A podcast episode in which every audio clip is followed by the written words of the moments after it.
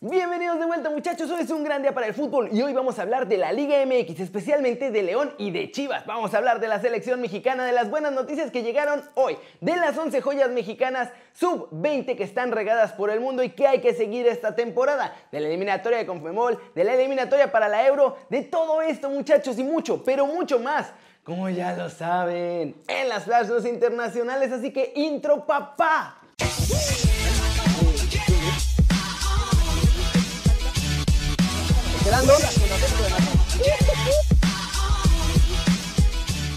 Arranquemos hablando de León porque tienen problemas importantes y es un pleito que llevan arrastrando por años. Pero ahora sí, ya tuvo consecuencias.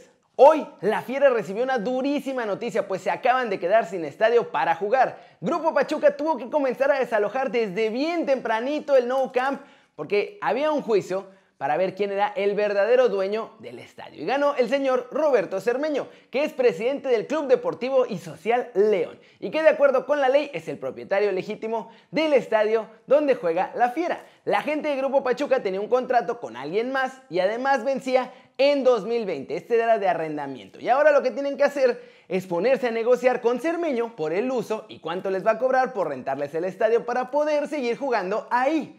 La cosa es que hay historia del pleito entre Cermeño y Grupo Pachuca, pues el ahora dueño del estadio siempre ha dicho que le robaron al equipo, que se lo quitaron con mañas sucias y a la mala, y no quiere favorecer ni ayudarle en nada a los que ahora son dueños, pero del club de fútbol. Esta va a ser una pelea ruda de verdad y vamos a ver muchos capítulos más en esta novela de franquicias del fútbol mexicano, muchachos. ¿Cómo la ven? Cermeño odia a Pachuca, al grupo Pachuca lo odia y a los Martínez y a todo lo que tenga que ver con ellos. Entonces va a haber garrotazos buenos todavía un buen rato.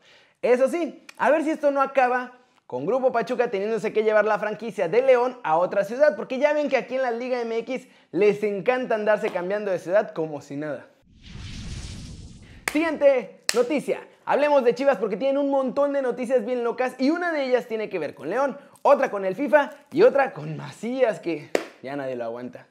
Para empezar, ahora las Chivas han firmado un acuerdo de colaboración con EA Sports, así que habrá muchos más contenidos del rebaño en el videojuego y también las caras bien hechecitas de todos los jugadores Chiva. Además, ayudarán a fortalecer su área de esports y prometieron traer muchas sorpresas más a los fans del Guadalajara. Por fin termina de destrabarse la renovación del Nene Beltrán y como que me lo convencieron, pues como a todos nos convencen muchachos aprendiendo algo, dinero. Ahora el centrocampista saldrá de la congeladora, ya va a poder jugar porque va a firmar su nuevo contrato y ahí le multiplicaron nada más 10 veces su salario para que así decidiera seguir defendiendo los colores del club y no aplicar la fugitiva libre el próximo verano, ya sea a otro club en México o a Europa. Eso sí, dicen que Beltrán realmente es fan de Chivas y está feliz de que se le reconozca económicamente su trabajo, pero que tampoco tenía tanto deseo de salir así libre, porque se sentía mal y quería dejarle algo al rebaño.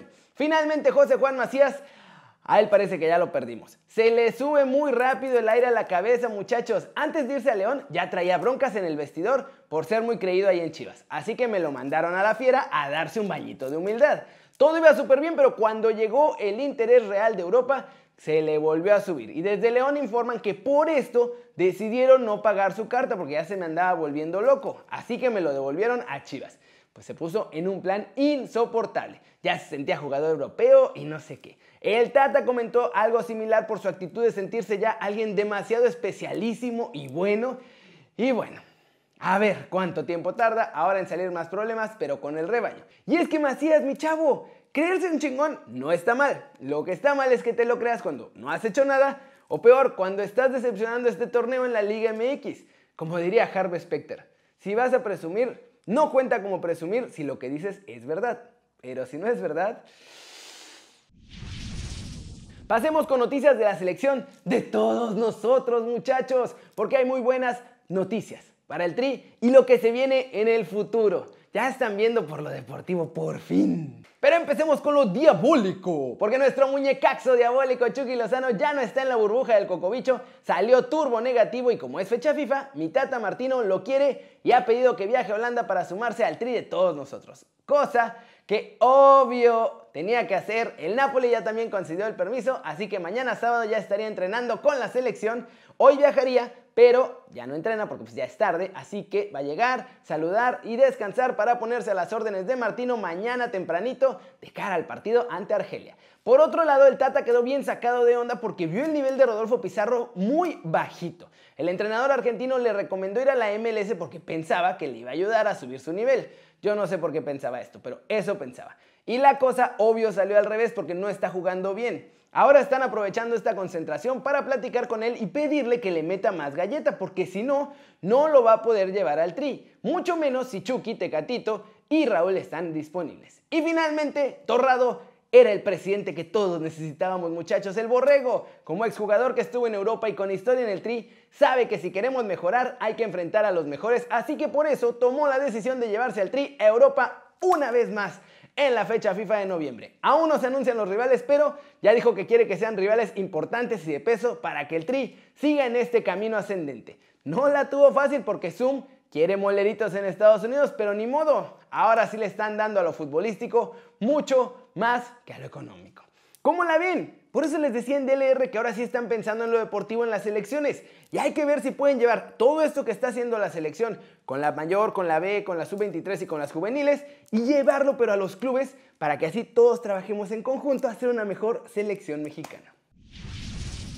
Y vámonos Vámonos con el resumen de los mexicanos en el extranjero logrando todo porque les voy a decir las 11 joyas sub-20 que pueden jugar o que ya juegan con el Tri y que tenemos que seguir esta temporada. Los chavitos que debemos seguir en Europa con sangre mexicana y que van a dar mucho de qué hablar esta temporada son Suficientes para armar un once ideal, muchachos. Miren nada más. En la portería podemos poner a Alex Padilla, que tiene madre mexicana y que juega con el Athletic de Bilbao en su categoría sub-17.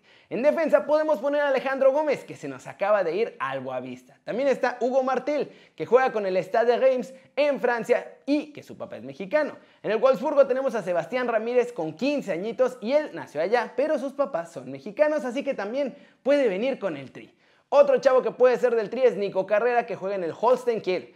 Nico nació en México, pero ya ha estado jugando con la selección de Estados Unidos. Aún así, lo podemos llevar al Tri. Nuestro medio campo también puede estar chulo al futuro. Y es que entre las joyas que están en Europa ya está Eugenio Pizzuto, que también se acaba de ir al Lille. Todavía no debuta porque recordemos que venía lesionado, pero ahí va. También hay que seguir a Marcelito Flores, que la está rompiendo con el Arsenal y que ya juega con el Tri y que sí quiere seguir haciéndolo. Otro que tiene buena pinta es Alex Méndez, que está en el Ajax, pero él sí ha estado ya con la selección de Estados Unidos. Y a este ya empezó el proceso para convencerlo y que se venga a jugar a la selección mexicana. En la delantera también hay punch, mucho México-americano y México-holandés. Hay que seguir la pista de Johan Gómez que está en el Porto. Él es México-americano y puede venir al Tri. También en Holanda tenemos dupla, porque el Herenfen tiene a Ulises Yáñez que hasta ahora juega también con la selección de Estados Unidos, pero que puede jugar con México porque su papá es mexicano. Y además está Teun Wilke, que es mitad holandés, mitad mexicano, pero juega con el tri de todos nosotros y así quiere seguir haciéndolo por lo menos hasta ahora. ¿Cómo la ven? Estos son los mejores jugadores jóvenes que tenemos ya en Europa. Sub-20, hay de 15 años, de 17, de 19 y hay otros que ya están con el tri y otros que podemos convencer. Y si destacan, hay que convencerlos, muchachos. Obviamente hay muchos más que ya no cupieron, porque es como un 11 que podríamos tener para el futuro. Pero ustedes díganme quién creen que va a destacar más allá en Europa esta temporada. Flash News, Inglaterra derrotó 3-0 a la selección de Gales en un partido en el que salieron con el cuadro B, así de fácil. Calvert Levin, que anda on fire, abrió el marcador e Inks lo cerró. La Noruega de Erling Haaland y de Martín Odegaard cayó eliminada por la Serbia de Milinkovic Savic, muchachos. Cayeron dos goles a uno en la prórroga y quedan fuera de la Euro 2021. Eslovaquia subió, pero por penales logró clasificarse a la final para la clasificación de la Euro 2021. Gran sorpresa en Bosnia y Herzegovina porque Irlanda del Norte ganó a través de los penales y también se clasifica a otra de las finales para conseguir el boleto a la Euro. Y pues ya tenemos todas las finales listas. Son cuatro billetes que dan a la Euro 2021. La final 1 la disputan Hungría contra Islandia. La B la disputan Irlanda del Norte contra Eslovaquia. La C la van a jugar Serbia contra Escocia y la D la van a jugar Georgia contra Macedonia. En las eliminatorias de Conmebol también la poza se puso buena y va el resumen. Paraguay en casa no pudo pasar del empate a dos goles contra Perú. En Uruguay, los charrúas se llevaron un triunfo polémico 2 a 1 ante Chile y los chilenos salieron furiosos reclamando que les robaron el partido y que fue un descaro y que no sé qué. En un partido también en el que la selección de Argentina apenas jugó bien, lograron el triunfo 1-0 ante Ecuador en la bombonera gracias a quién creen. Obviamente a Leo Messi, que fue quien marcó el gol del triunfo. Y eso es todo por hoy, muchachos. Ya no alcanzó el tiempo para otra noticia internacional porque este video ya está larguísimo y luego ustedes se enojan mucho. Ay, Kiri, están muy largos. Queremos que sea más rápido. Ya, sáquese de aquí, Kiri. Órale, fuera. Así que eso es todo por hoy. Muchas gracias por ver el video. Denle like si les gustó. Métanle un zambombazo a la manita para arriba si así lo desean. Suscríbanse al canal si no lo han hecho. ¿Qué están esperando? este va a ser su nuevo canal favorito en YouTube. Denle click a la campanita para que hagan marca personal a los videos que salen cada día. Ya saben que yo soy Kerry y como siempre me da mucho gusto ver sus caras sonrientes, sanas y bien informadas. Y aquí nos vemos mañana, pap, pap, pap, sabadito. Vamos a echarnos un desde la redacción en vivo. ¿Cómo la ven? A estar bueno muchachos. No se lo pierdan. Chao, chao.